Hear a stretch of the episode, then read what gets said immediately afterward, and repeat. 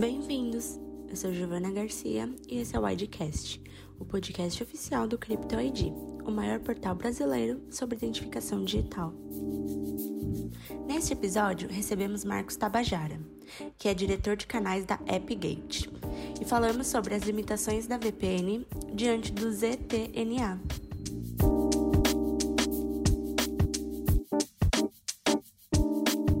Boa tarde, hoje nós estamos recebendo o Marcos Tabajara, que é diretor de canais da AppGate Brasil, e nós vamos conversar muito com uma velha conhecida nossa, que é a VPN, que é a Virtual Trans Network, que agora está tendo uma transação para uma coisa bem mais evoluída, que é a Zero Trust Network Access, Access que é a ZTNA. Então, Marcelo, seja muito bem-vindo aqui ao Criptoidia. Muito obrigado, boa tarde, obrigado pela oportunidade. É um prazer falar com vocês, estou à disposição.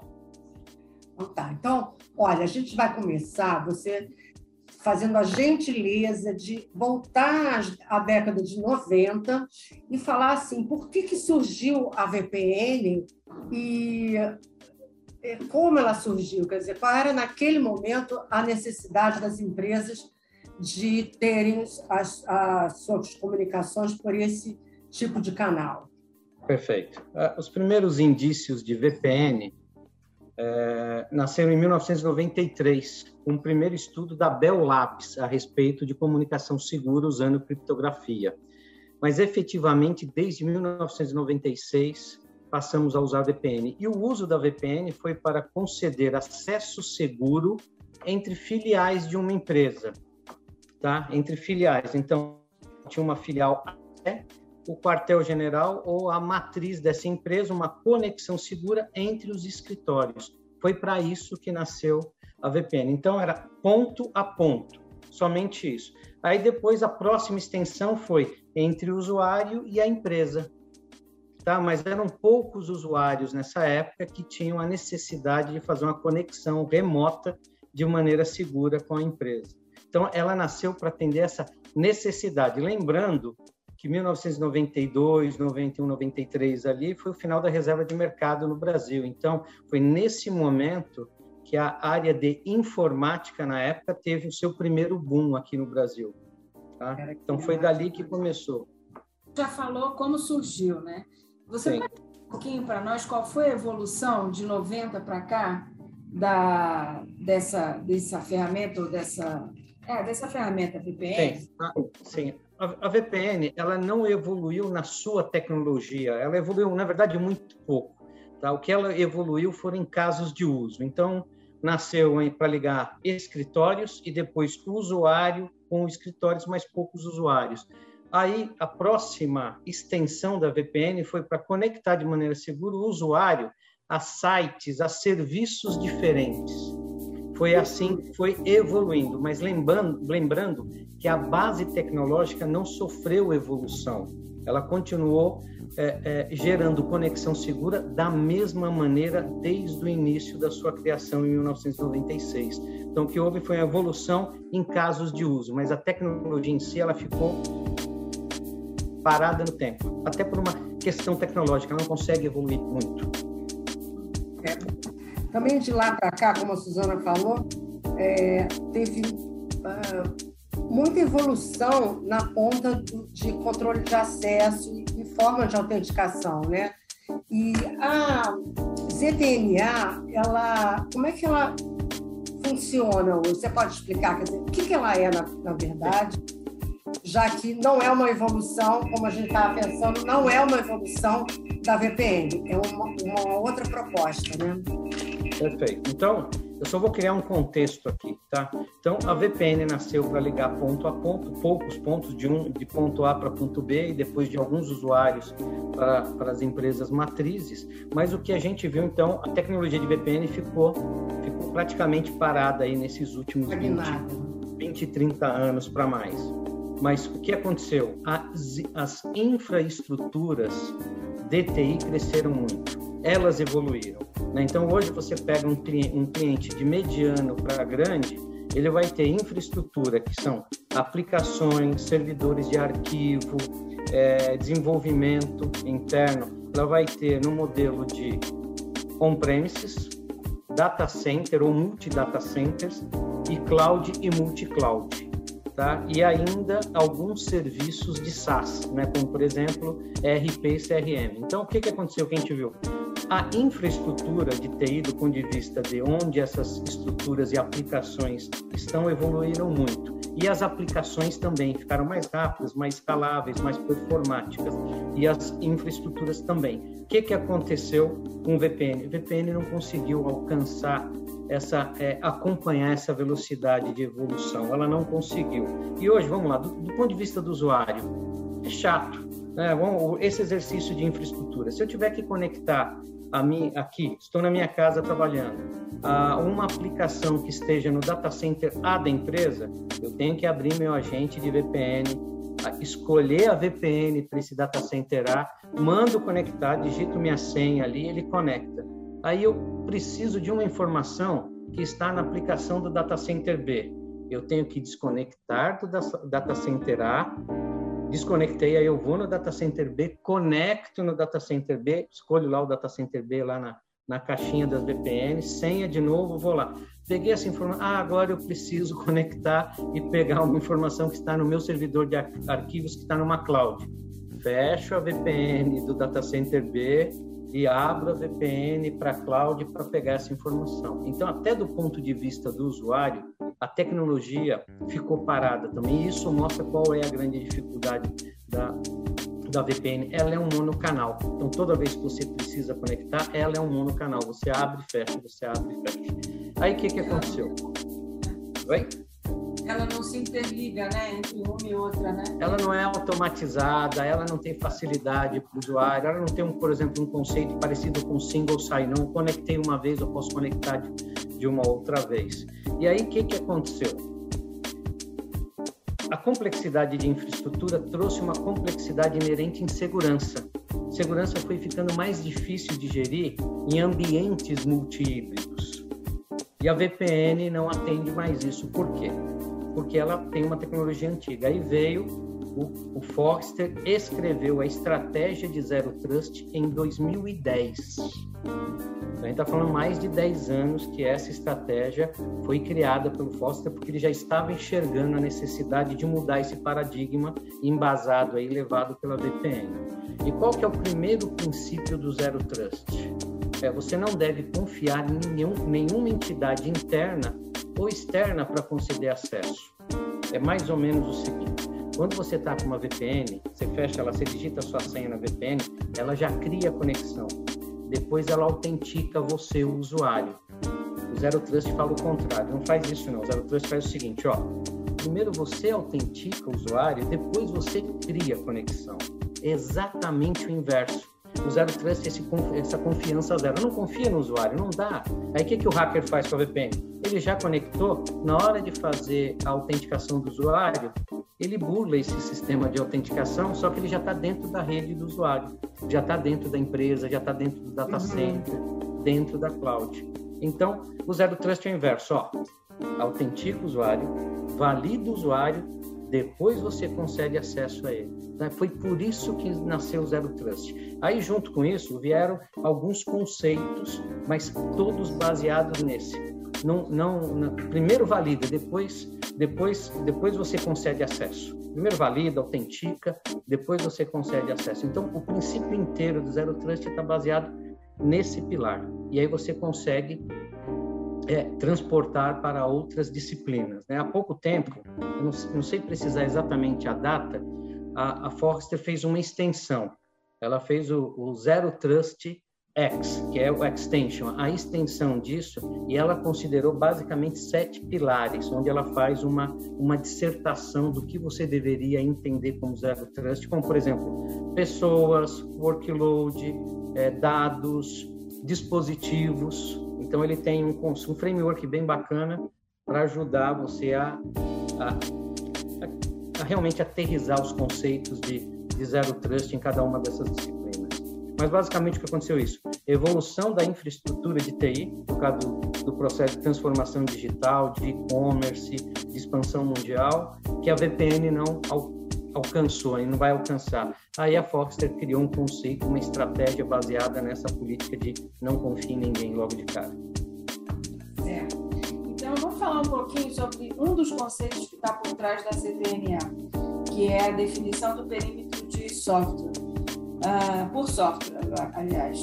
Por que, que esse método é mais eficiente para a proteção dos ativos eletrônicos? Sim, é é, provavelmente vocês vão lembrar de, de um tempo atrás, alguns poucos anos atrás, uma conversa no mercado de segurança e no mercado de TI também, que era onde está o perímetro. Porque quando nasceu a, a VPN, as empresas tinham um perímetro de segurança definido, que era do firewall para dentro. Né? Onde tinha o firewall, o perímetro estava do lado de dentro. O que aconteceu de lá para cá é que você não consegue mais definir esse, esse perímetro. Por quê? O perímetro pode estar na cloud, na multi-cloud, no SaaS, no data center, no on-premises. Você tem vários perímetros, você não tem mais um perímetro. Então, no meio do caminho, o perímetro ele se, se dissipou um pouquinho, para depois, na nossa opinião, voltar a se agrupar, que é o usuário. Então, a questão do perímetro definido por software vem atender essa necessidade de um perímetro totalmente distribuído totalmente distribuído. Qual, qual é a melhor maneira? Se você tiver que pensar num perímetro exclusivo para os seus ambientes híbridos, né, SaaS, on-premises, data center, cloud, multi-cloud, vai ficar praticamente inviável gestão de segurança. O melhor jeito é onde está o poder de decisão, onde é que está a coisa mais importante do acesso, é o usuário. Então, é se concentrar no usuário e prover uma condição de perímetro de acesso seguro baseado na identidade do usuário. Começa pela identidade do usuário e não o IP, porque a VPN usa o IP do computador do usuário, do, do smartphone do usuário. O que você tem que levar em consideração é o usuário. Quem que é esse usuário? Esse usuário. Hoje em ele... dia é o perímetro, né? O perímetro é o usuário. É, porque imagina, imagina o seguinte: você tem cinco ou seis estruturas diferentes de infraestruturas diferentes de TI aplicações e várias aplicações. Cada, cada infra dessa, cada aplicações que estão dentro delas tem as suas vulnerabilidades inerentes, porque é assim. Existem vulnerabilidades inerentes que você trabalha para fechar. Agora você tem o usuário remoto. Você tem o usuário remoto. Muitas das conversas que a gente vem tendo com os clientes, os clientes voltaram a ficar preocupados com uma coisa que nasceu e desapareceu, que era o tal do BYOD, que era Bring Your Own Device, para você usar dentro da empresa. Como os usuários estavam dentro da empresa 100% do tempo, o que os caras falavam, não vou dar acesso para o seu smartphone, e você está dentro da empresa, usa seu laptop. Só que todo mundo foi para casa, e o smartphone, nos últimos, não sei, 10 anos, ganhou a capacidade de processamento de um laptop de 5, 10 anos atrás. Exato. E hoje, a maioria, a maioria das pessoas passa muito mais tempo com um smartphone dedilhando na mão do que com laptop. Né? Então, a melhor maneira de se concentrar é o conceito de perímetro definido por software e mudar, e mudar o paradigma da VPN. A VPN olhava IP. O perímetro definido por software, a primeira mudança é eu olho a identidade desse usuário. A primeira coisa que eu faço. Então, ele tem três atributos que fazem muita diferença. Primeiro, ele olha a identidade do usuário e não o IP. Então, quando ele vai conceder acesso, ele faz uma consulta na empresa. Quem que é esse usuário? Quais são os grupos aos quais ele tem direito, ele pertence e tem direito de acesso a quais recursos? Por exemplo, contexto, que é uma coisa. Contexto vai dominar todos os controles de acesso daqui para frente, inclusive para não ter mais senha que é uma coisa que o Foxter prega, para abandonar a senha e usar um dos pontos que a gente vai conversar um pouco mais para frente, que é a autenticação baseada em risco, que é incrível isso também.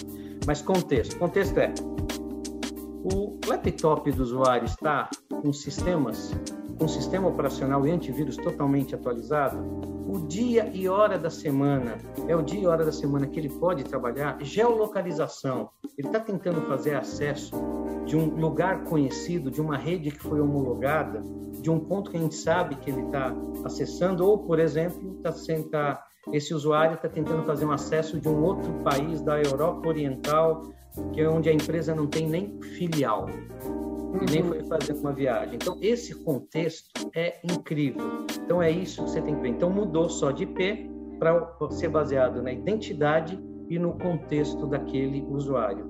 O segundo ponto importante do perímetro definido por software é autorização online. O que, que é isso? Mudou o contexto, muda-se a amplitude de acesso desse usuário. Um exemplo rápido. Eu estou aqui trabalhando da minha máquina e hoje à noite eu faço uma conexão do aeroporto aqui de São Paulo pelo meu smartphone. Mudou todo o meu contexto. Não estou mais no meu laptop, não estou mais na minha, numa rede conhecida que é a minha casa, eu estou usando o meu smartphone no Wi-Fi do aeroporto, que sabidamente não é um Wi-Fi seguro, né? Porque ah, ele concede acesso. Acessar. Então, mas qual, qual é o exemplo aí? Mudou todo o contexto, e isso a gente faz, tem que ser feito online, real time, muda-se a condição, a amplitude de acesso desse usuário. Aí diminui a quantidade de acessos às plataformas aos quais esse usuário tem direito de acesso. Então, o segundo pilar é esse, autorização online. E o terceiro pilar é o pilar de acesso seguro único. É, eu tenho direito de acesso, por exemplo, ao meu ao ERP que está na cloud. Eu vou sair do meu laptop numa conexão única, não vou dividir minha conexão com ninguém, que VPN também tem isso, única, e chego até o RP, até a porta do RP de maneira criptografada. A gente usa TLS 1.2 e a gente detém as chaves de criptografia. Então, essa é a maneira mais segura. Eu chego até lá dentro da porta do meu RP.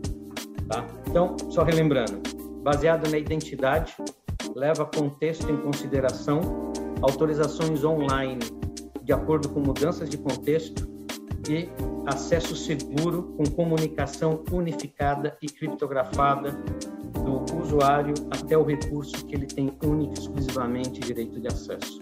Então, perímetro definido por software passa por esses três pilares, basicamente isso. Então, a grande facilidade ou a grande melhoria hoje é que, primeiro, o mundo está indo para a cloud, mas nós acreditamos que boa parte das empresas vão manter ambientes híbridos.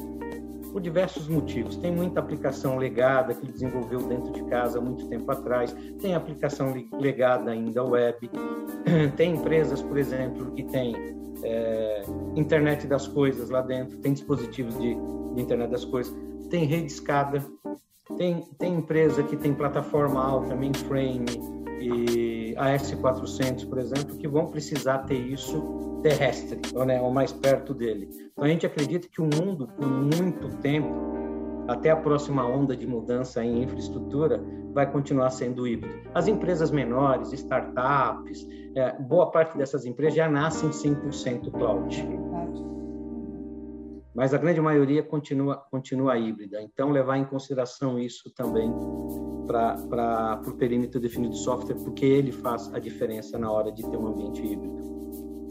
Como é que se define esse, esse perímetro? Você tem um software que faz esse tipo de, de, de, orquestração, vamos dizer assim? Eu acho que seria é, como se fosse assim, regras de negócios, né? Você vai colocando assim, isso aí, é, é, é uma plataforma, né, uma plataforma em software, que basicamente tem três componentes básicos, né? Então, é um agente que vai no seu laptop, no seu smartphone, tablet, por aí vai. Aí tem um que a gente chama de controller, que ele faz essa, essa quando o usuário vai pedir uma conexão, ele vai até o controller, o controller vai falar com a base autoritativa da empresa, por exemplo, vai falar com a D da empresa, o LDAP, então um banco de dados que é a base autoritativa, para dizer o seguinte, ó, Marcos Tabajara, ele é da Appgate, do time de vendas, aí, como ele é do time de vendas, ele tem direito de acesso a esses recursos, RP, CRM, é, e-mail e por aí vai. Aí o que, que acontece? Depois, ó, ele tem direito de acesso, vai e roda as regras de contexto. Da onde que ele está acessando? A rede é, a geolocalização é conhecida, o é laptop, antivírus e sistema operacional super atualizado, dia e hora da semana, ele pode acessar esses recursos ou até mais. Tem alguma coisa que impeça ele acessar esse recurso? Por exemplo, uma manutenção num banco de dados que está sendo feita. Eu não vou conseguir entrar nesse banco de dados. Então, o perímetro definido por software tem a capacidade de falar, amigão, você não vai conseguir entrar agora, das, agora das, do horário que a gente está falando aqui, há mais uma hora, porque é o horário da manutenção, da GNUD do banco de dados. Então, ele vai trazer essa capacidade. Então, é isso que ele faz. E aí é o seguinte, onde essa aplicação está, para o usuário não faz diferença. Porque para mim não faz diferença se o meu banco de dados que eu preciso acessar uma aplicação está em cloud ou está no data center, concorda? O usuário não faz é. diferença. É, e também eu, eu, fico pensando assim, na hora que um funcionário se desliga, né, enfim, uma série de, de motivos, ou até mesmo se ele é, é, é promovido e aí tem outros acessos, enfim, é, isso é automático, né? na hora. Desligou a pessoa, ela perde o acesso justamente, eu estou entendendo pelo que você está falando, que hoje é, o acesso é pela identidade, não pelo conexão, etc. Né? Quer dizer, a pessoa, depois você passa até aquele, aquele dispositivo para uma pessoa, e vai ser totalmente configurado. Quer dizer, pode ser que a pessoa não tenha os mesmos acessos, não é isso? Isso aí. É, é, o conceito é exatamente esse. Não é, não é o perímetro definido por software que, que determina que o por cortar o acesso do funcionário não, mas é a base autoritativa que pode ser o AD. Ó, cortou o funcionário, ele já não tem mais direito de acesso. Aí é automática, online, real time e resolve. Tá? Hoje isso é um problema, viu, para as empresas que não têm essa autonomia, é um problema, não tem é. essa, esse domínio, aliás, da autonomia. É um problema gravíssimo, porque muitas, muitos ex-funcionários ficam com as chaves de acesso, né? Regina, eu fui, eu fui com, eu fui com um amigo meu, a gente estava fazendo um projeto junto, eh, juntos e nós fomos visitar a ex-empresa dele, onde ele trabalhou mais de 10 anos. Nós chegamos lá, eu me identifiquei, aí ele se identificou, ele constava ainda como funcionário da empresa. Já fazia Nossa. mais de um ano que ele tinha saído, mais de um ano que ele tinha saído, ele constava como funcionário da empresa. A gente fala isso aqui porque a gente acaba acompanhando muitos casos e as pessoas já acham que isso não acontece, mas você está vendo, você mesmo vivenciou. Acontece mais do que, do que se imagina. E eu vou te falar uma coisa: acontece mais nas áreas críticas do que só um acesso à empresa e tudo isso. Bom, Vamos falar agora um pouquinho sobre o conceito de autenticação baseado em risco. Isso é, é, é, também é muito interessante porque você acaba não precisando fechar tudo, né? É, é, um, é, um, é, é, é mais um complemento para você ter segurança nas suas no acesso às suas aplicações. Né? É, aí, um outro contexto, aproveitar que vocês foram super simpáticos comigo, eu lembrei de uma coisa. Senha, senha. Primeiro que a Foster, nesse estudo estendido, ela, ela fala que está na hora de aposentar senha. Que a gente não deve morreu usar mais senha. É, é, mas, mas quando eu fui pesquisar, quando eu comecei a estudar, isso porque eu gostei tanto do conceito 03, que eu comecei a estudar algumas coisas. Aí senha, ela começou a ser usada na década de 60 pelo pessoal do MIT lá de fora. Eles criaram um conceito de senha. Então é mais um conceito muito bom, mas na época, como a VPN tinha um objetivo diferente, uma serventia diferente, a senha também. A senha era para dar acesso à informação. A senha hoje deveria proteger a informação, mas não é isso, não é isso que acontece. Então, aí o que, que você criou? Um, um segundo fator de autenticação que depois virou o tal do MFA, que são múltiplos fatores de, de autenticação. E aí a evolução disso é tudo bem, você tem um múltiplo fator de autenticação, mas por que, que a gente não leva em consideração o contexto? Do mesmo jeito que o perímetro definido por software leva muito, muito em consideração o contexto do usuário, como a gente falou agora há pouco, uhum. acesso à informação também, o múltiplo fator de autenticação deveria levar, levar em consideração contexto. Então, por exemplo, você está tentando fazer é, você fez uma conexão, pediu um, um multifator de autenticação, você recebeu. Por que você não leva em consideração o contexto, como por exemplo, está tentando fazer login, entrar em que aplicação? Né? Por exemplo, o cliente ainda não tem uma plataforma de perímetro definido por software, ele está tentando fazer login numa aplicação na qual ele não tem direito de acesso, ou não tem direito de acesso nesse horário. Está tentando fazer uma conexão é, é, é, de acesso pedindo o MFA, mas, por exemplo, não é, não é um dispositivo que está seguro, porque não olhou o contexto de segurança desse dispositivo. Então, o conceito que do MFA, que inclusive parece que eu trabalho para o Foster, mas eu não trabalho não, é que eu gostei dos conceitos.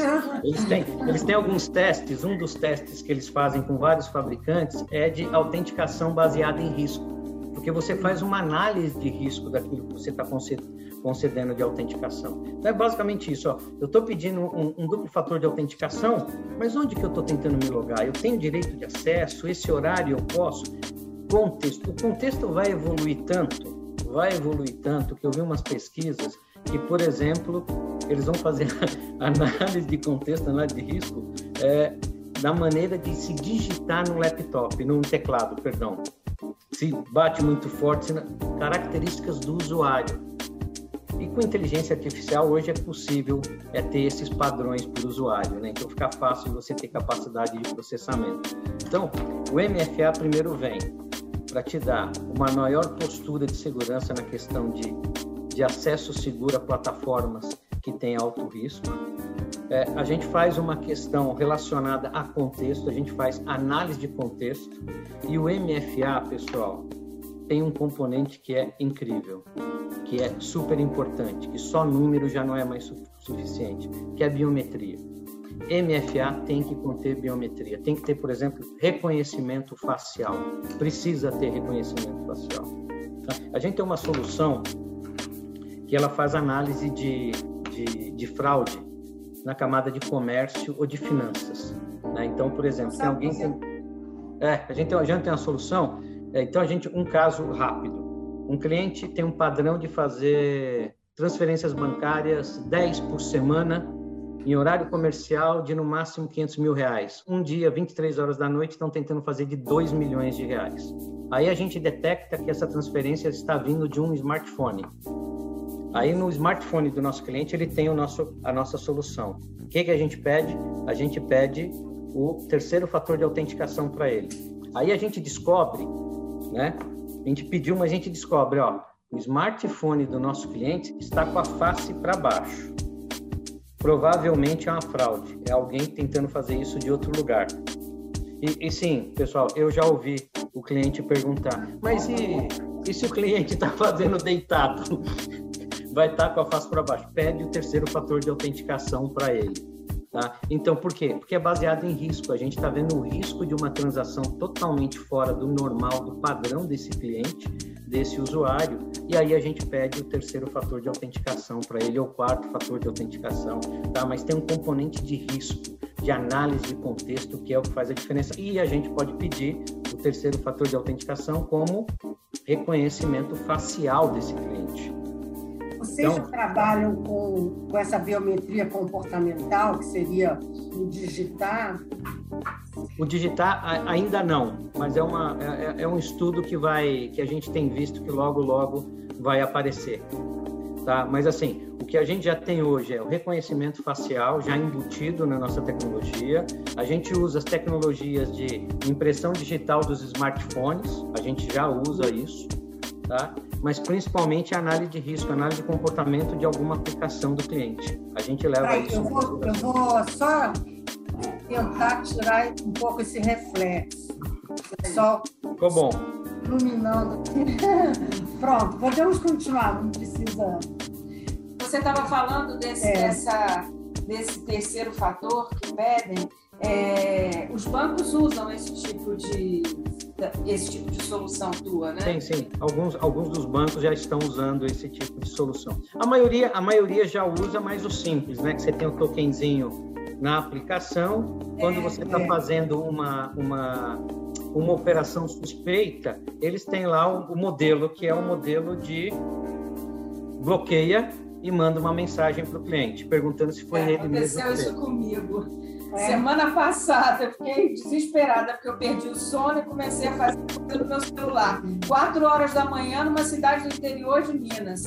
Aí na hora bloqueou para voltar atrás para eu desbloquear tudo, porque era eu mesmo, né? Não tinha outra Sim. pessoa fazendo. Para desbloquear foi, foi difícil, mas a gente entende que é, que é necessário, porque uma pessoa no interior de Minas fazendo operações no, coisa, no celular é, é, é super suspeito, né? Sim, é, mas existe, existe maneira, é, maneiras melhores de fazer isso, né? Como, por exemplo, pedir um segundo fator de autenticação, reconhecimento facial, por exemplo, porque... Ela pediu, eles pediram o primeiro, o segundo, mandou SMS, pediu o terceiro. Foi difícil. Exato, é. Mas assim... Mas a é, gente é, agradece, assim, né? É, exatamente. Desse, a gente vê que a instituição de é, financeira que a gente está é, é protege nosso patrimônio, porque é, até você rever isso, é, algumas fraudes, é, é, uma dor de cabeça desnecessária. Né? É. Ô, Marcos, é, a gente está falando de bancos, mas as instituições de, é, de varejo também podem contratar isso? Por exemplo, isso. vou até te falar uma delas que também acontece muito. Às vezes a gente vai comprar passagem aérea, eu não sei o que, que tem passagem aérea, tem algum problema que, que é fácil mercado de revenda. É, não sei, que a gente tem, é uma dificuldade para provar o que é. Quem você é você. É você, é uma coisa difícil. Vocês têm outros segmentos também que utilizam? Sim, to, toda, todo, assim, de maneira geral, o cliente que faz transação comercial com com o usuário, né, com seus clientes, é passível de uso dessa tecnologia de é, autenticação baseada em risco. Tá? Então, empresas de, de, de, viagens, aí, de tickets aéreos, é, e-commerce, é, quem mais? É, que esses são, acho que, os mais relevantes, né? Mas, ó, por exemplo, é, hospitais, hospital é um, é, acho que é um, é um, ponto importante, né? Porque ele está tratando, né? O que você tem entre paciente, por exemplo, hospital e laboratórios de análise, análises clínicas. O que você tem com esse cliente, do mesmo jeito que com um banco, você não tem bit, byte trans, é, transitando que você tem dinheiro, é patrimônio, do mesmo jeito que no mercado de, de saúde que você tem é, é dado confidencial, é resultado de exame médico, se o Covid é positivo, negativo e por aí vai. Né? São dados muito sensíveis, principalmente aí agora com a questão da LGPD. Então, esses mercados são os mercados sensíveis eles são é, é, passíveis e têm que levar em consideração agora esse tipo de solução. Tá Bom, é, para terminar, fala um pouquinho para a gente como é que, quais são os passos importantes para você fazer a, a troca de, de ferramenta, da, de solução da VPN para o ZTNA. NA. Tá. A primeira, a primeira, a primeira coisa é entender e adotar a estratégia de Zero Trust, que é incrível. E, de novo, hein, gente, eu não sou do Forrester, é que eu acho que essa, essa, essa estratégia ela vai salvar muitos problemas em segurança da informação e vai ajudar a mudar a cultura interna da maioria das empresas, né? porque ainda tem empresas que é, enxergam é, segurança como custo e não como investimento. E vai continuar doendo desse jeito até entender que gostando ou não, segurança da informação faz parte da infraestrutura. A mesma coisa que ele comprar uma prateleira, uma prateleira para pôr no estoque dele e empilhar material de venda. Segurança da informação é assim, não tem, não tem outra maneira. Então é, adota a estratégia de zero trust. Segunda coisa é, olha para o ambiente, primeiro passo, olha para o ambiente de VPN dele. Então, é, quantos usuários eu tenho, quais são os sistemas, os ambientes que eu preciso acessar. Então, eu tenho ambiente on-premises, eu tenho em cloud, eu tenho só em cloud, é multi-cloud. Então, olha essa complexidade, olha essa complexidade para ter o primeiro caso. Ó, vou fazer a minha transição. Tá? Só que tem uma, na minha opinião, tem uma cereja, uma cereja do bolo que tá in, está inerente na plataforma de perímetro definido por software, que é o seguinte busca dentro de casa quais são as iniciativas de segurança que a empresa está, está elegendo como as suas prioridades. Por que, por que, que eu estou falando isso daí? Deixa eu pegar aqui para eu não esquecer de falar nada, inclusive. Uh, a plataforma plataformas que fazem perímetro definido por software, além de substituir 100% VPN, elas vão te ajudar, por exemplo, muitos clientes compraram implementaram tecnologia chamada NAC, que é o Network Access Control, que é justamente isso. Imagina um terceiro está entrando numa sala de reunião dessa empresa, conecta o laptop e está dentro do data center disso. O NAC impede que se faça isso. Só que o NAC ele tem uma característica de precisar de um protocolo específico, mas ele só funciona na rede local. Se o cliente também tem infra na, na nuvem, NAC não vai atender. A gente consegue complementar. A gente consegue substituir o NAC ou complementar o NAC fazendo como se fosse um NAC é, em nuvem. Microsegmentação, isso vai salvar vidas, pessoal. Micro, e a maioria das empresas está pensando em microsegmentação. Microsegmentação acontece dentro do data center da cloud, onde estão os servidores de aplicações desse cliente. O que é a microsegmentação? Ela isola as aplicações, ou o servidor, ou aquele monte de aplicação dentro do servidor. Então, um usuário, por exemplo, ele vai e entra no, numa aplicação de, de ERP dele, dentro de uma, tá na cloud. Ele não consegue sair e fazer um tal do movimento lateral. Ele não consegue sair daquele CRM e ir para uma outra aplicação num outro servidor. Ele não consegue sair desse servidor é, é, dessa máquina virtual dentro do servidor para ir para outra máquina virtual dentro do mesmo servidor. Então, a microsegmentação isola, não deixa fazer movimento lateral, que é um dos grandes problemas, principalmente orientado a roubo de credenciais e elevação de privilégios dentro das empresas. O hacker chega no data center do cliente, começa a andar entre os servidores e buscar ransomware. Ransomware acontece isso. Ele está no servidor, encontra os arquivos, põe para criptografar, vai para outro servidor, encontra os arquivos, coloca para criptografar também e vai andando de servidor em servidor. Então, a microsegmentação é, também é importante. Outro ponto, Firewall. A gente não, plataforma de perímetro definido por software, não substitui Firewall, mas desonera. Nós temos alguns casos, a gente descobriu que 60%, em média, entre 60% a 75% das regras de Firewall são regras de usuário para gerenciar o usuário. Na hora que você põe essa plataforma de perímetro definido por software, você desonera o Firewall. O Firewall fica mais performático, porque todo o excesso de regras, quem está fazendo é o perímetro definido por software. Gerenciar usuário não é função de Firewall, é função de perímetro definido por software. Então, os firewalls vão desonerar e vão voltar a fazer o que eles faziam antigamente, que é comunicação segura, ser um broker de comunicação segura dentro de casa. Deixa eu ver se falta. E a gente ajuda com gerenciamento de identidade, a gente ajuda com, as, com os cofres de senha, né? porque cofre de senha é ótimo, mas ele só gerencia os usuários que têm privilégios de acesso. O resto da empresa ele não olha.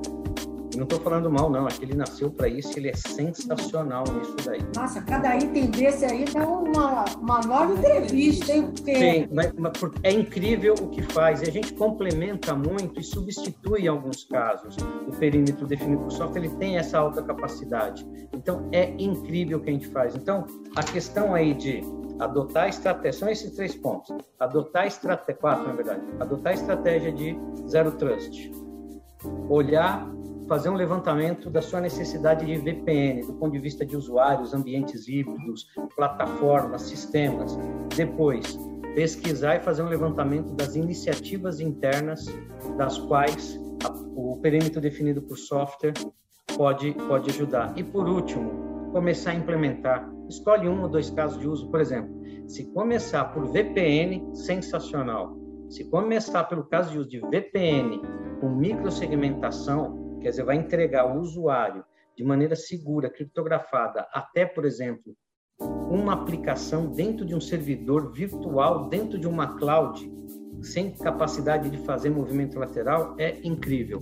Então, pega um ou dois casos de uso e começa a implementação. Ah, e, logicamente, a minha sugestão de implementação é começa por usuários VIPs, presidente de empresa, vice-presidente, porque na hora que ele vê a facilidade de uso, e não precisa mais ficar abrindo o VPN para um canto, fecha, abre para o outro, ele vai adorar, ele vai gostar muito. Vai ficar mais sensível à adoção.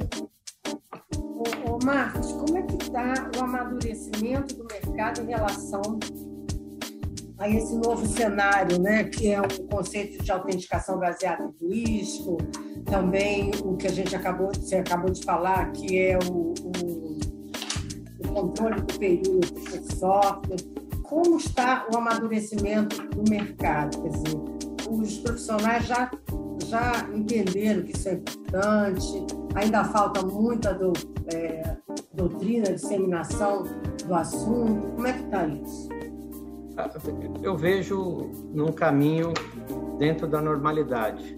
Né? As grandes empresas estão entendendo os conceitos de maneira mais emergentes, né? mais, desculpa, mais urgentes, porque elas têm uma, uma necessidade de autoproteção é maior que as empresas que as empresas menores, mas eu estou vendo aí uma questão relacionada a, a quase dois anos aí de pandemia, porque a pandemia foi quem acelerou os problemas da VPN. Os problemas já existiam lá, mas foi a pandemia.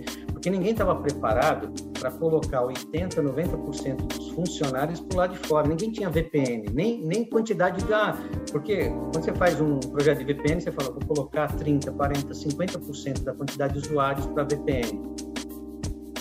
Na hora que pôs 60, 70, 80, ninguém tinha VPN.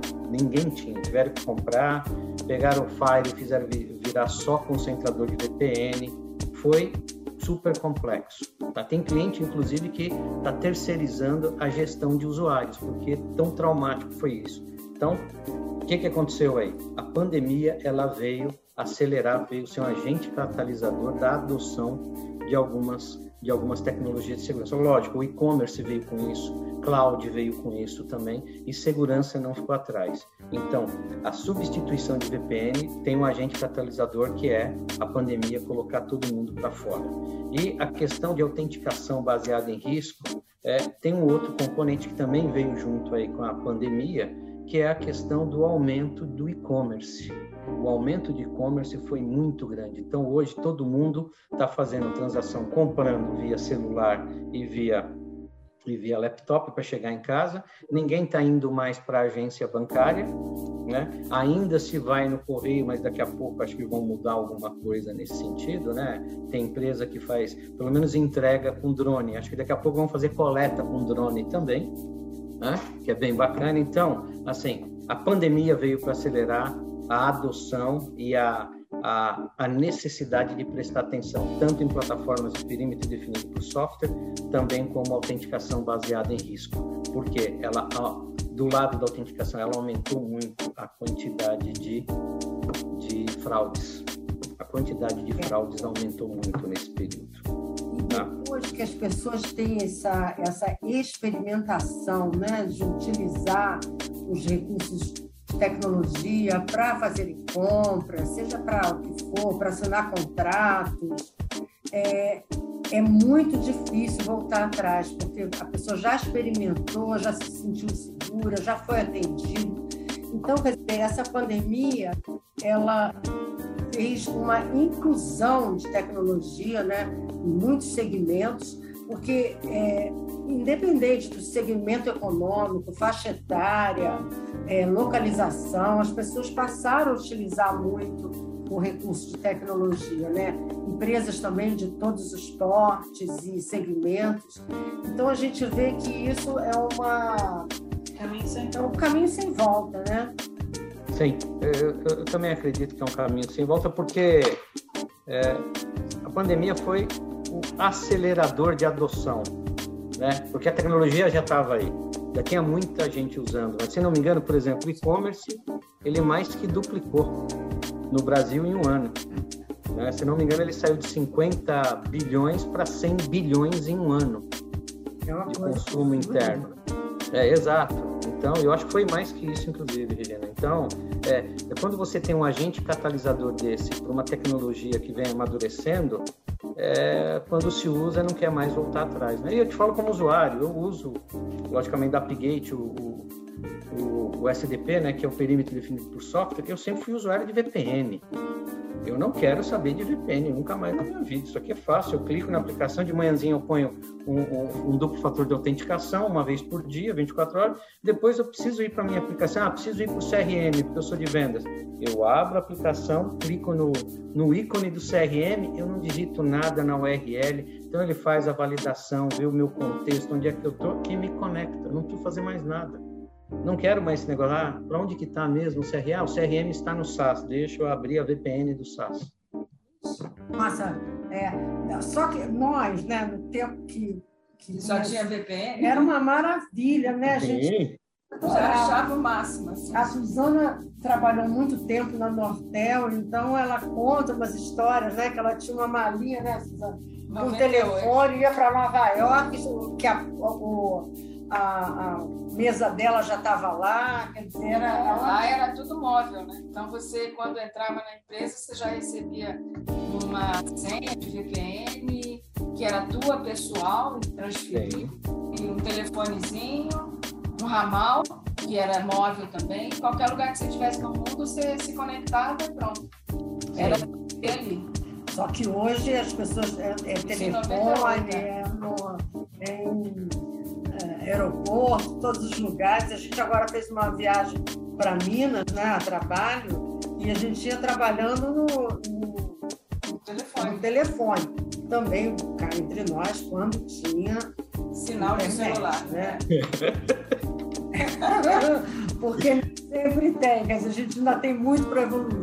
O Marcos foi muito essa nossa conversa aqui online, nós sempre nos encontramos em eventos e tudo, é uma conversa muito agradável, mas hoje foi online e registrada, né? Então, fica aqui o convite para outras entrevistas, porque tem muito assunto para se falar, é um, é, um, é, é um marco importantíssimo na vida da gente, de empresários, essa conscientização, esse entendimento, acho que é muito bom, porque não é só a área de tecnologia. Você bem lembrou que lá no início era a área de informática, né?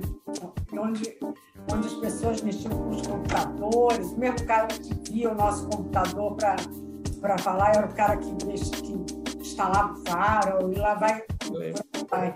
Então tem muito chão essa moçada que está chegando aí, está chegando com soluções é, já muito prontas e modernas, mas a, a, gente gosta também de ver como é que começou, porque a gente que está nesse, nesse ramo de tecnologia há muito tempo, é uma evolução muito importante, sendo que esse momento que a gente está vivendo foi assim um, um pulo que, que, deu né, em relação à segurança, controle de acesso, identidades.